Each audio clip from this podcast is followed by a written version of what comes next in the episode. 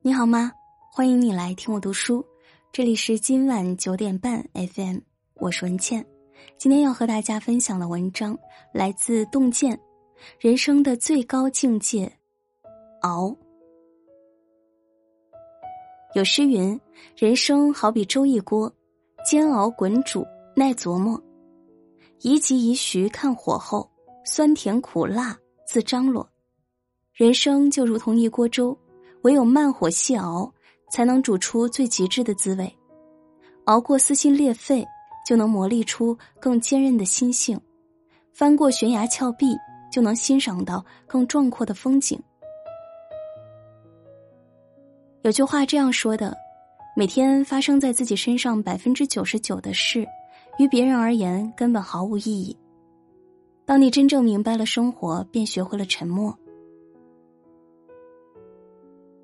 自媒体作者古小满说过一个故事：一次班级聚会，毕业后就做了公务员的敏如大倒苦水，说自己最近状态很不好，经常加班，很长时间都没休过假，身体和精力都到了一个承受极限的边缘。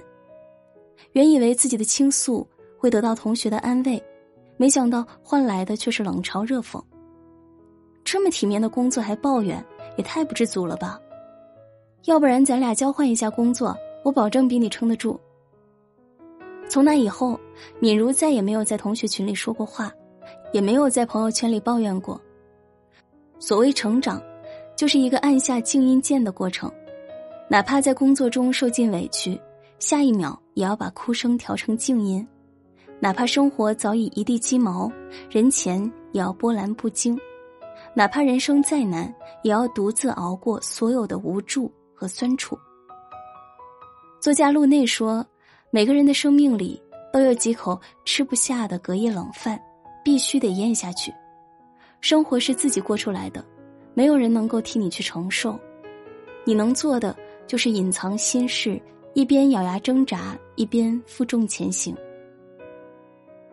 马尔克斯曾在书里写道：“生命从来不曾离开过孤独而独立存在。”无论是我们出生，我们成长，我们相爱，还是我们成功失败，直到最后的最后，孤独犹如影子一样存在于生命一隅。人的一生总是越往前走越孤独寂寞。朋友刚参加工作那会儿，一个人在陌生的城市工作生活很孤单，下了班一个人回到出租屋里，没人说话，没人吃饭。他说过一句话，让我很心疼。感觉自己像个孤儿。为了不让自己显得那么孤单可怜，他也曾尝试过去融入不合适的圈子，最后弄得自己满身疲惫。人似乎都害怕孤独，但孤独却一辈子如影随形。既然孤独是一种常态，那么不如学着去忍耐，去享受。正如《百年孤独》里说。人生终将是一场单人的旅行，孤独之前是迷茫，孤独过后便是成长，熬过孤独就是美好。哪怕以后的日子没有人陪，也能将生活过得有声有色。知乎上有一个问题：为什么有人说低谷期是最好的增值期？有个回答让人印象深刻：每个人的人生。都有低谷期和高峰期，只不过有些人的低谷期短一些，有些人的低谷期长一些。低谷期长一些未必就是坏事，在低谷期积累的越多，在高峰期所能达到的高度就越高。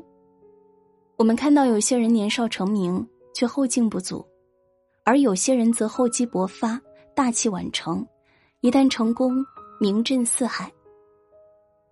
就像那个广为人知的竹子定律一样，竹子前四年仅仅长了三厘米，但是从第五年开始，仅用六周时间就能长到十五米。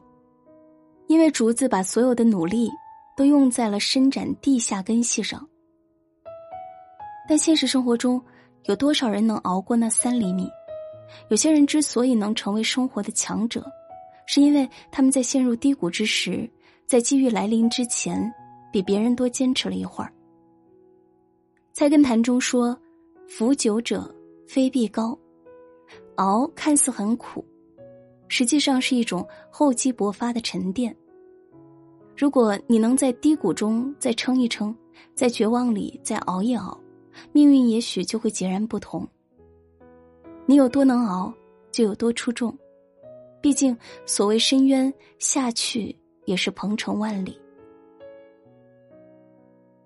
三毛在《送你一匹马》中曾说：“心之何如？有似万丈迷津，遥亘千里，其中并无舟子可以渡人，除了自渡。”他人爱莫能助。战国时期，著名纵横家苏秦游历各国，希望能施展自己的政治抱负，但无一人赏识。他曾向秦王连上十书，都被弃如敝履。于是苏秦没有地方可去，只能潦倒回家。谁曾想，在他最穷困潦倒之际，连亲人都弃他不顾，妻子不下之机，嫂嫂不给他饭食。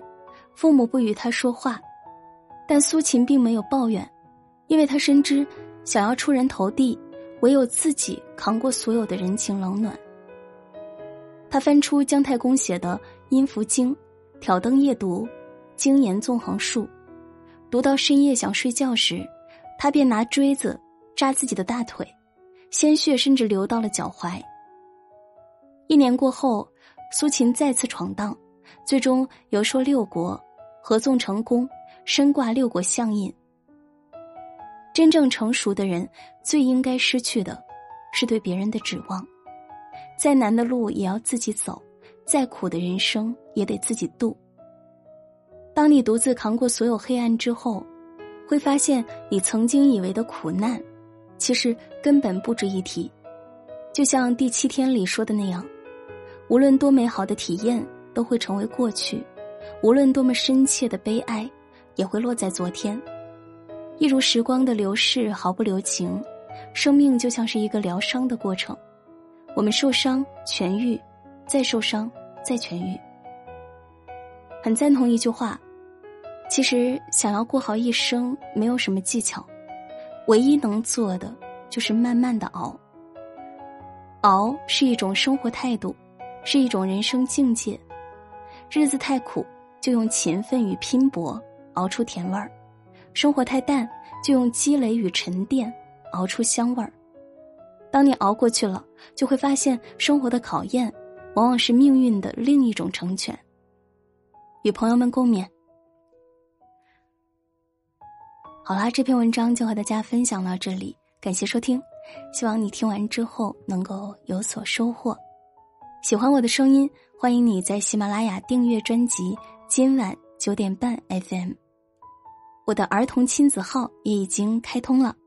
如果您是和孩子一起听我们的节目，欢迎你关注“元宝妈妈睡前故事”。